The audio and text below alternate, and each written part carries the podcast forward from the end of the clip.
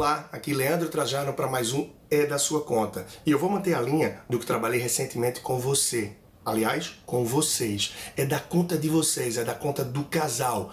Cuidar das finanças de forma que procure a prosperidade, realização de sonhos e objetivos, não só do casal, mas também dos filhos, de toda a família. Mas nesse momento, não vale abrir mão dos sonhos de cada um. Afinal, por mais que a vida seja a dois, há sonhos e objetivos que são de cada um. E esses não devem ser desprezados ou deixados de lado pelo simples fato de que agora se vive uma vida a dois, uma vida familiar.